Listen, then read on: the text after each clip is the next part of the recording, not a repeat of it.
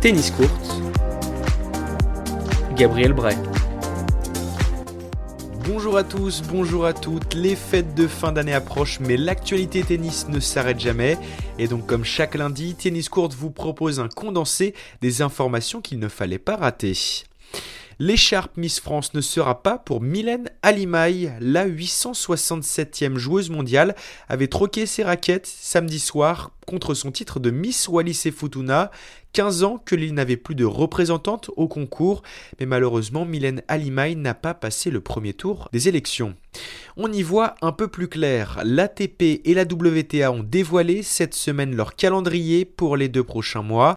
Les femmes lanceront leur saison à Abu Dhabi dès le 5 janvier. Les messieurs pourront quant à eux profiter de l'ATP Cup début février avec 12 nations qualifiées. Djokovic devrait d'ailleurs en être de la partie. Mais l'information importante, c'est la confirmation que l'Open d'Australie se tiendra bien du 8 au 21 février prochain avec des qualifications délocalisées à Dubaï du 10 au 13 janvier avant d'arriver sur le site de Melbourne pour une quarantaine stricte. Le cut du tableau majeur est d'ailleurs tombé, il s'arrête au 104e mondial pour les hommes, sans Verdasco blessé au genou et déjà forfait, Andy Murray 122e mondial espère quant à lui une wildcard s'il veut éviter les qualifications.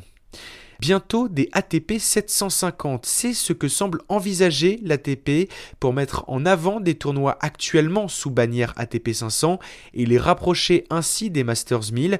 Selon une information du quotidien espagnol Marca, il pourrait concerner des villes comme Dubaï, Pékin, Rotterdam ou encore Barcelone. Je vais participer aux Jeux Olympiques d'été à Tokyo. Dominic Thiem l'a confirmé sur son site internet. Le numéro 3 mondial ira bien au Japon et pour l'or. Il tentera de faire aussi bien que son coach et compatriote Nicolas Massu, double médaillé d'or au JO d'Athènes en 2004. Yannick Sinner et Rafael Nadal, un duo à l'australienne.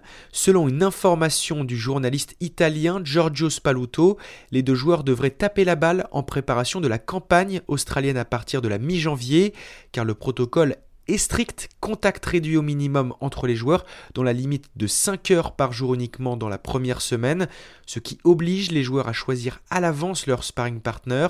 Stanislas Wawrinka et Diego Schwartzmann pourraient les rejoindre la semaine suivante pour former un quatuor. Carole Monet double la mise. La Française se plaît bien en Tunisie et elle l'a prouvé une nouvelle fois grâce à sa victoire en finale hier au tournoi 15 000 dollars de Monastir. Elle dispose en finale de Yulia Atuka et s'adjuge ainsi son deuxième titre en deux mois, son sixième en carrière sur place. Elle approchera lundi prochain le top 400 du classement WTA.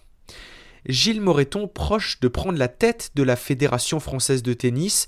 Le président de la Ligue Auvergne-Rhône-Alpes a remporté une victoire importante aux élections régionales d'Île-de-France cette semaine. Grâce à une majorité de voix à l'échelle nationale, Gilles Moreton succédera, sauf surprise, à Bernard Goudicelli le 13 février prochain. Voilà, c'est la fin de ce flash. Merci de l'avoir suivi.